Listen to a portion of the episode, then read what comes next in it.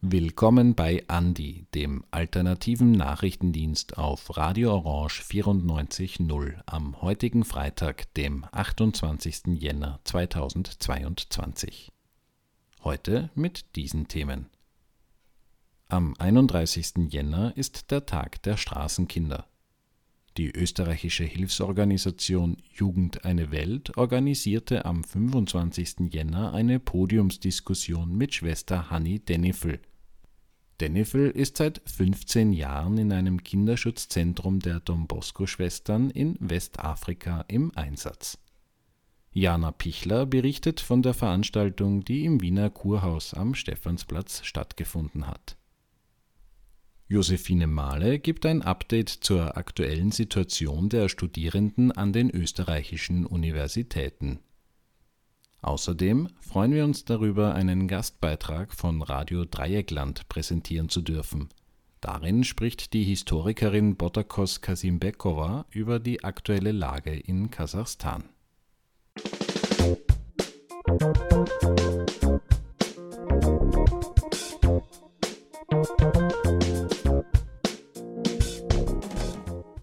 Was heißt es Herzensbildung in der Arbeit mit Straßenkindern?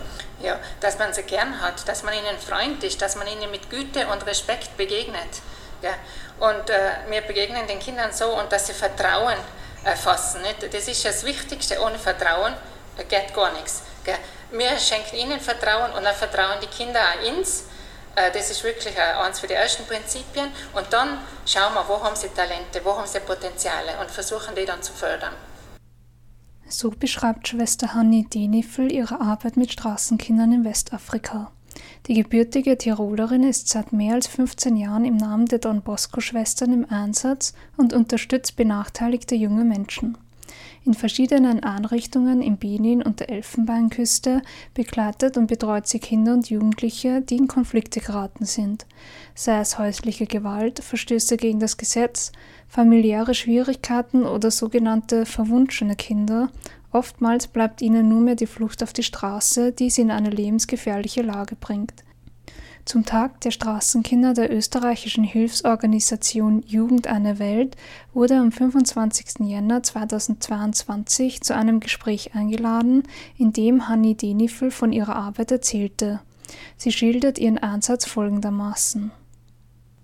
Ja, die Arbeit ist wirklich total vielfältig. Äh, wenn wir jetzt zum Beispiel ein Kind kriegen, das uns die Polizei bringt, weil, weil das Kind misshandelt worden ist, nicht? Dann nehmen wir zuerst einmal das Kind da, schauen, was es braucht. Nicht? Wird auf die Grundbedürfnisse geschaut, dass es gut untergebracht ist, dass es zum Essen kriegt, dass es einen Platz zum Schlafen hat.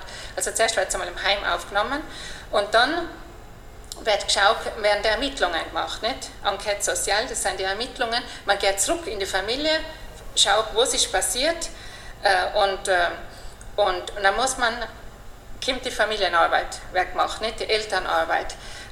Wenn ich jetzt ein direktes Beispiel hernehme, äh, die Antoinette, die als Hexenkind zu uns misshandelt erkommen ist, geschlagen und verbrennt der Rücken, äh, weil der Vater daheim eingesperrt hat, die Mama ist angehauen weil der Vater oft aggressiv war. Er war Taxichauffeur und hat, war allein mit dem Kind daheim. Hat das Kind untertags eingesperrt, von 6 in der Früh bis um 10 am Abend war er mit dem Taxi unterwegs, hat das Kind eingesperrt und das Kind hat natürlich, er hat nur was hingestellt zum Essen und dann war er dahin.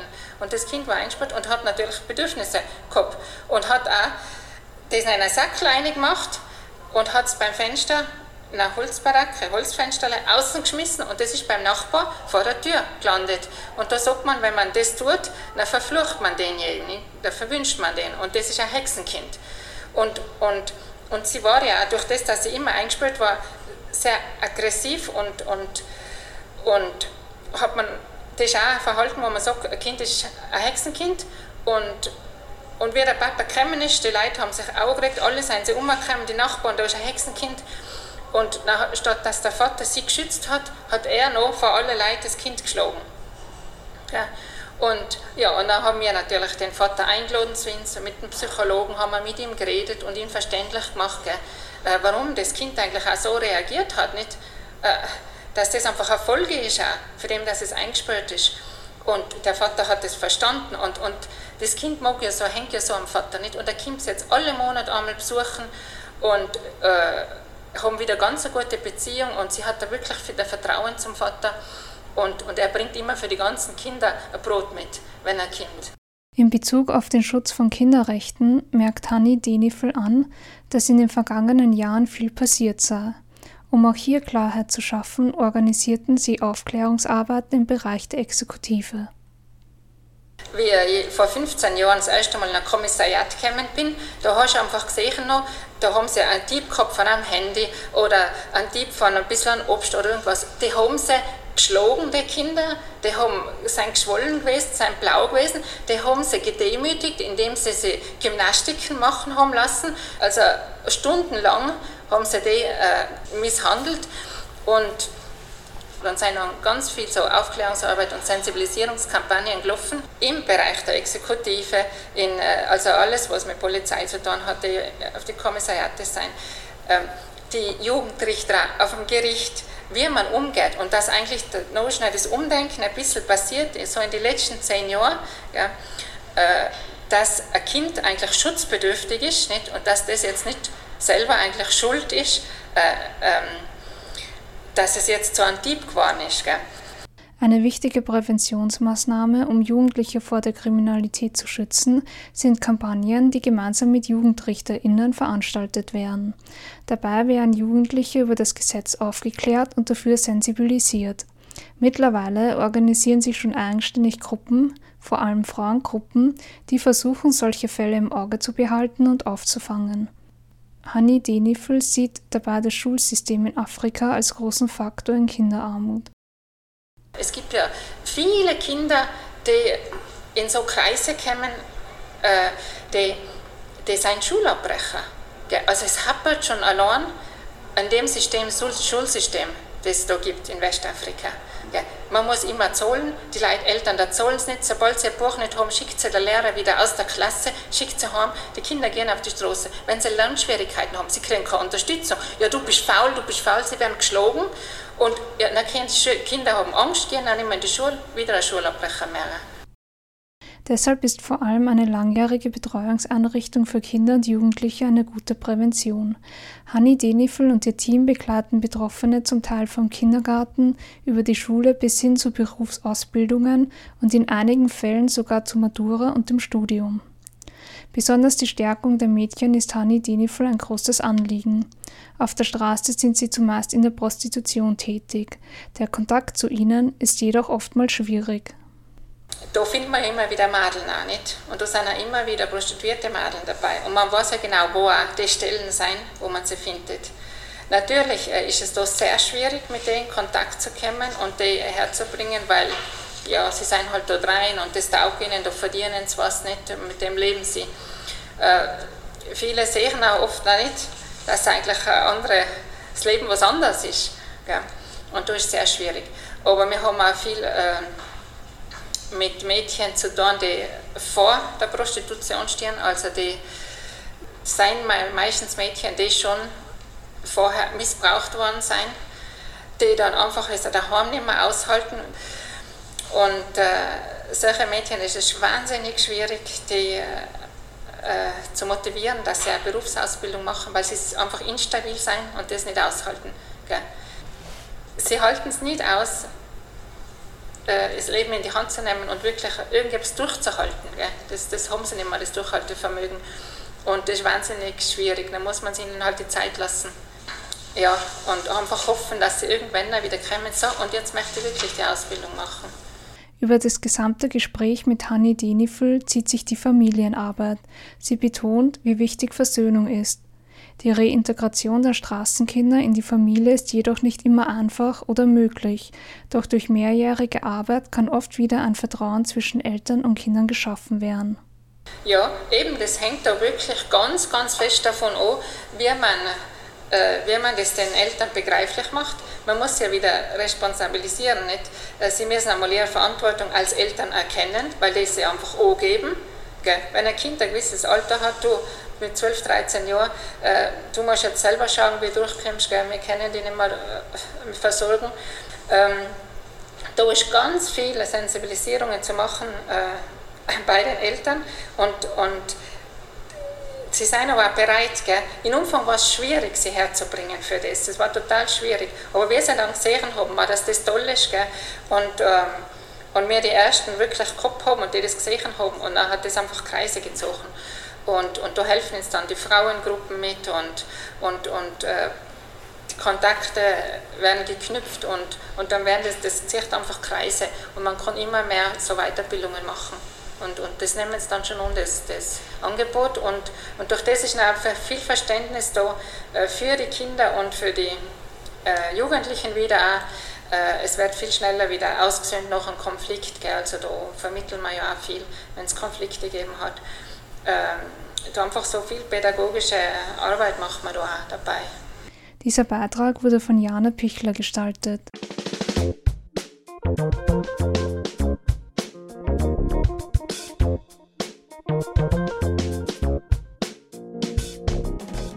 Für viele Studierende geht ein weiteres Online-Semester zu Ende. Der digitale Lehrbetrieb scheint zur Normalität geworden zu sein.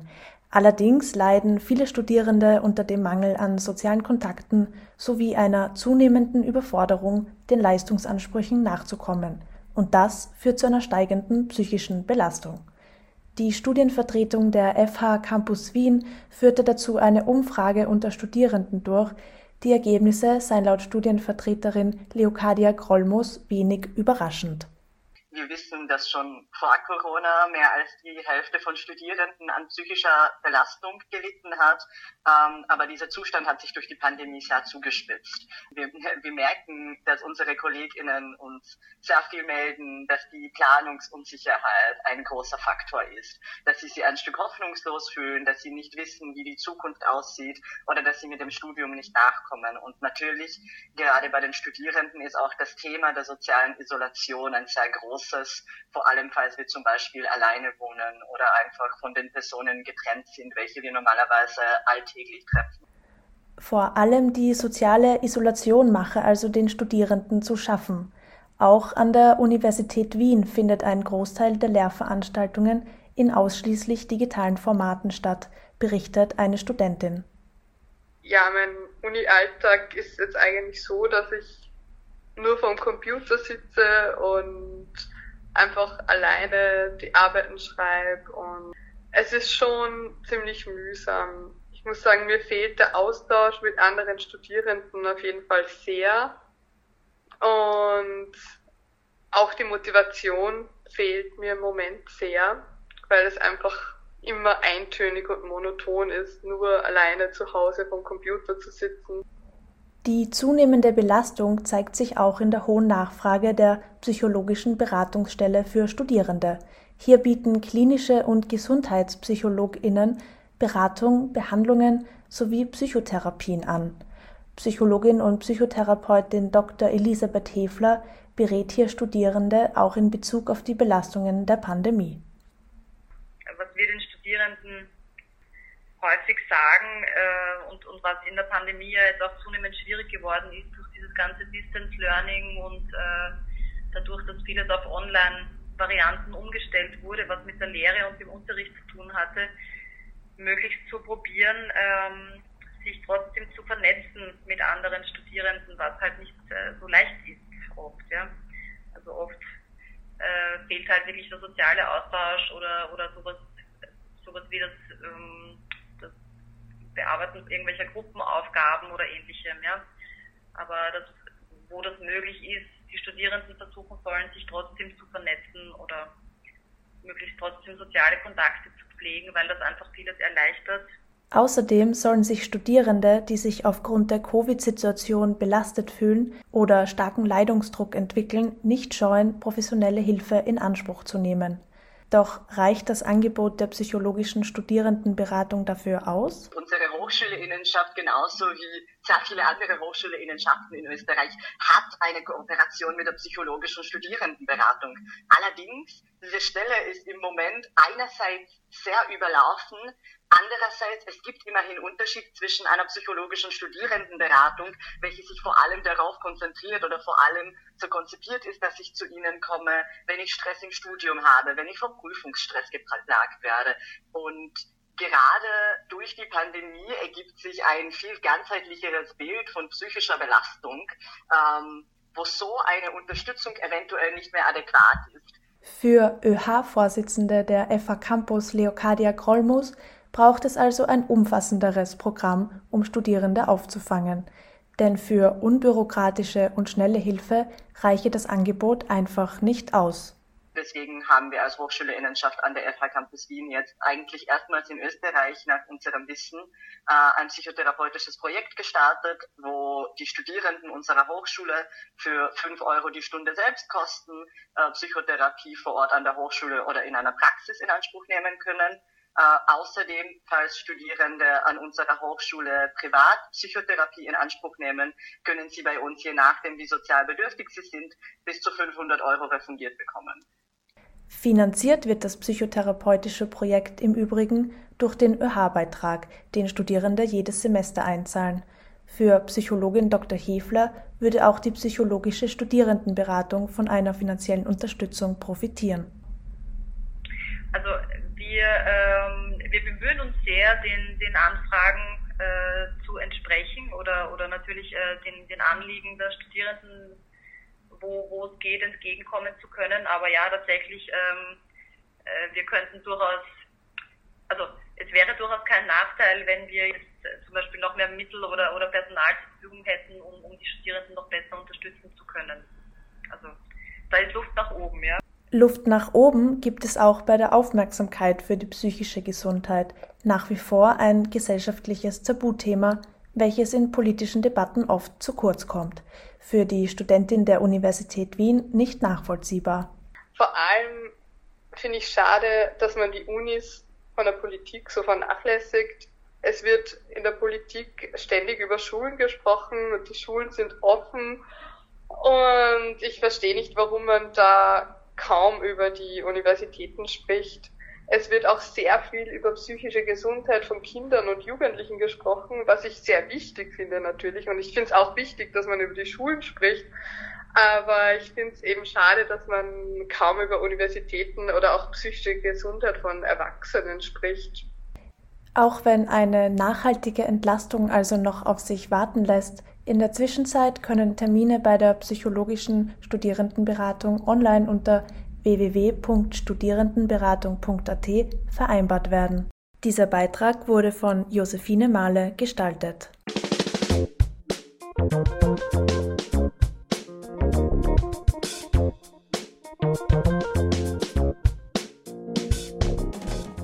Ich spreche heute mit Botakos Kasimirkova und wir sprechen über die landesweiten Proteste in Kasachstan, die seit Anfang des Jahres Aufmerksamkeit erregen. Ähm, in den deutschen Medien heißt es in diesem Kontext oft, Kasachstan wacht auf, als wäre Kasachstan zuvor immer ruhig gewesen. Dabei gab es in den vergangenen Jahren immer wieder Proteste. Du hast dich akademisch schon viel mit Protesten in Kasachstan und auch in der ehemaligen Sowjetunion befasst. Kannst du uns einen historischen Überblick geben? Ja, ich habe äh, mich mit Protesten äh, nur im historischen Kontext, das heißt, äh, ich untersuchte Proteste im, im Jahr 1967, die in Kasachstan und in Kirgisistan stattgefunden haben und auch mit Protesten im Jahr 1986. Es gab aber viel mehr Proteste. Es gab Proteste äh, 59 und dann in Kasachstan im postsowjetischen, in der postsowjetischen Periode gab es Proteste äh, intensiv seit 2008. Ähm, aber die wichtigsten äh, Proteste äh, fanden in, äh, im Jahr 2011 und die waren wichtig nicht, weil sie besondere Aufforderungen hatten, sondern weil äh, das war das erste Mal, wo die Regierung auf Demonstranten geschossen hat. Und, äh, und das ist äh, sozusagen diese große Tragödie äh, im Westen Kasachstans, die sehr wichtig war für das, was jetzt im Jahr 2022 äh, passierte. Und zwar, weil die äh, Regierung auf friedliche Demonstranten äh, geschossen haben und dann auch gefoltert haben, ganz viele festgenommen haben und dann ähm, Menschen starben, nach, nachdem sie äh, gefol gefoltert waren. Deswegen, also diese, diese Gewalt, das hat das ganze Kasachstan schockiert.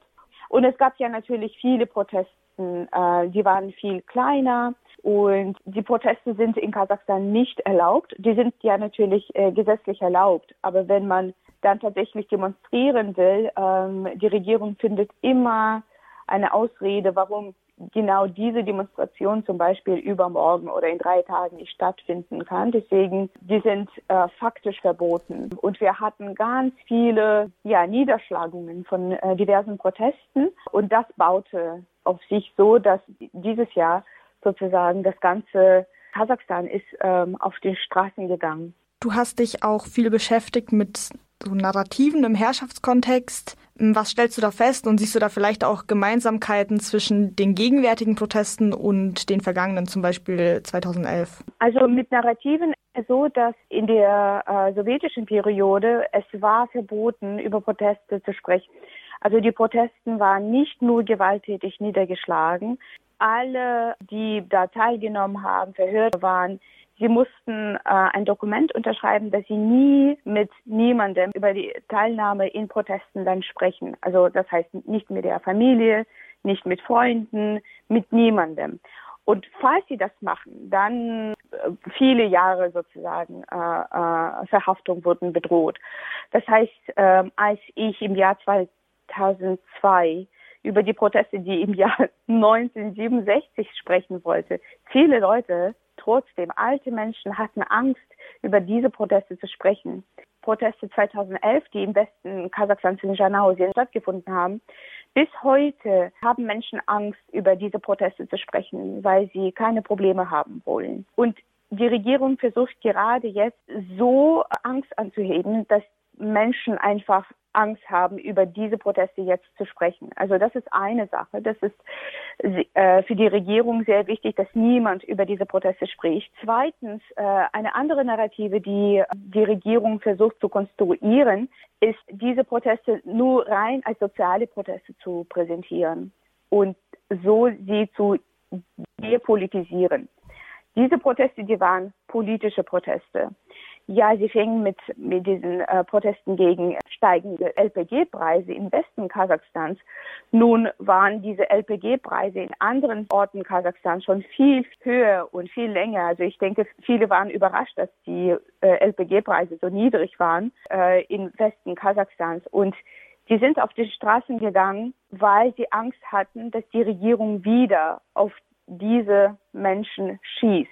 Und weil im 2011 man konnte nichts dagegen machen, also Menschen in 43 Städten und in, also insgesamt, das waren 60 äh, Städte und Kleinstädte in Kasachstan, die auf die Straßen gegangen sind, weil sie Angst hatten, dass die Regierung wieder schießt. Und ab sofort waren da politische Forderungen zu hören.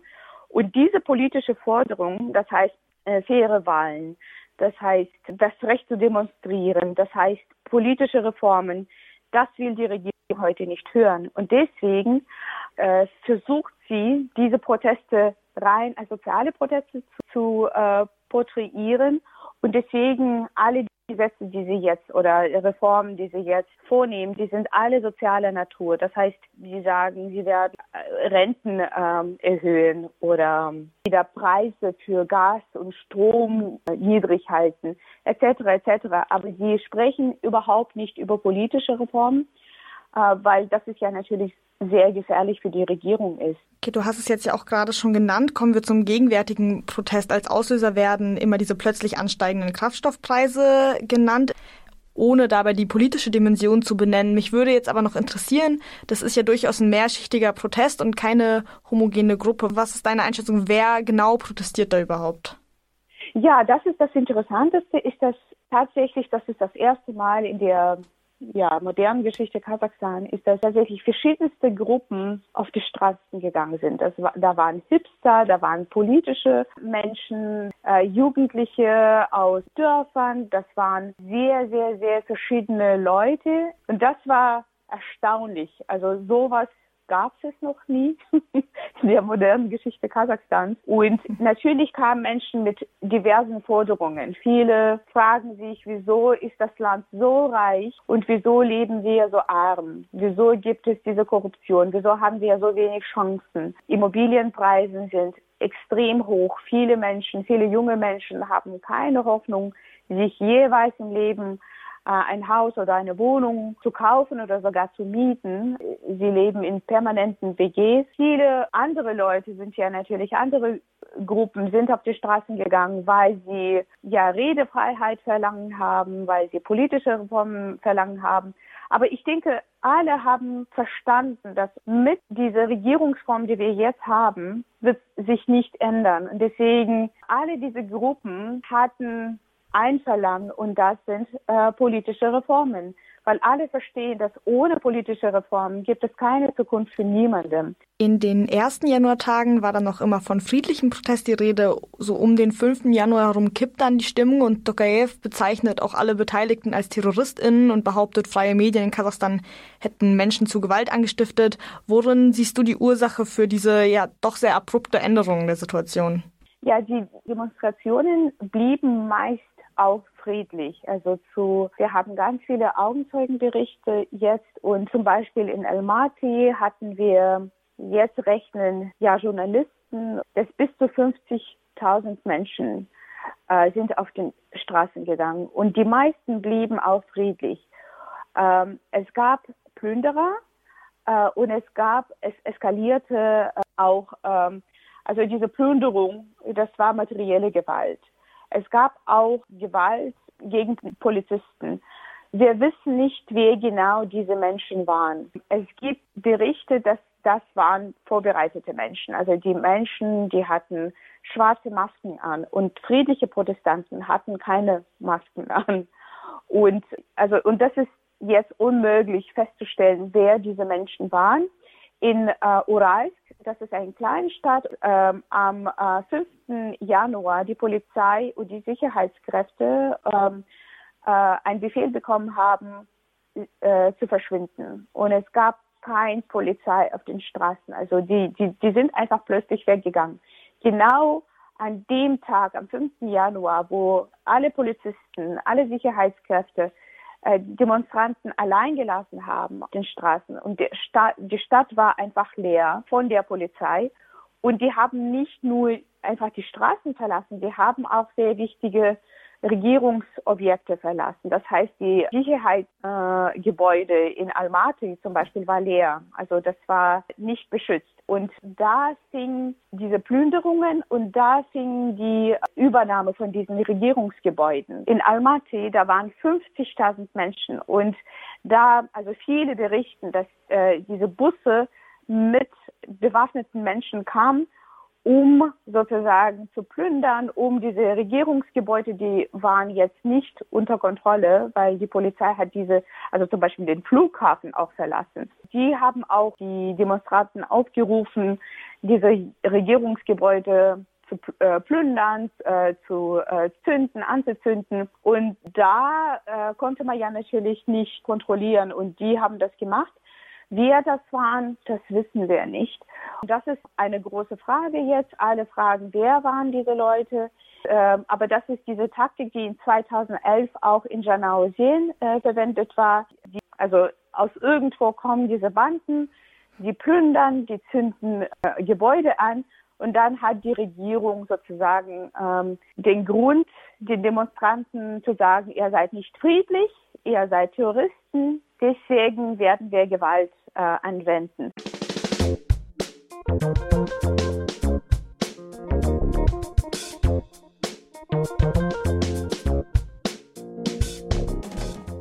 Das war Andi, der alternative Nachrichtendienst auf Radio Orange 94.0. In gewohnter Manier begrüßen wir Sie auch am nächsten Freitag, dem 4. Februar um 17 Uhr, um Sie mit den wichtigsten alternativen Nachrichten zu versorgen. Alle Sendungen gibt es auch zum Nachhören auf cba.fro.at. Diese Sendung wurde von Philipp Strobel koordiniert. Die Beiträge gestalteten Jana Pichler und Josephine Mahle. Außerdem hörten Sie einen Gastbeitrag von Radio Dreieckland. Ich darf mich nun von Ihnen verabschieden. Die gesamte Redaktion wünscht noch einen angenehmen Freitagabend.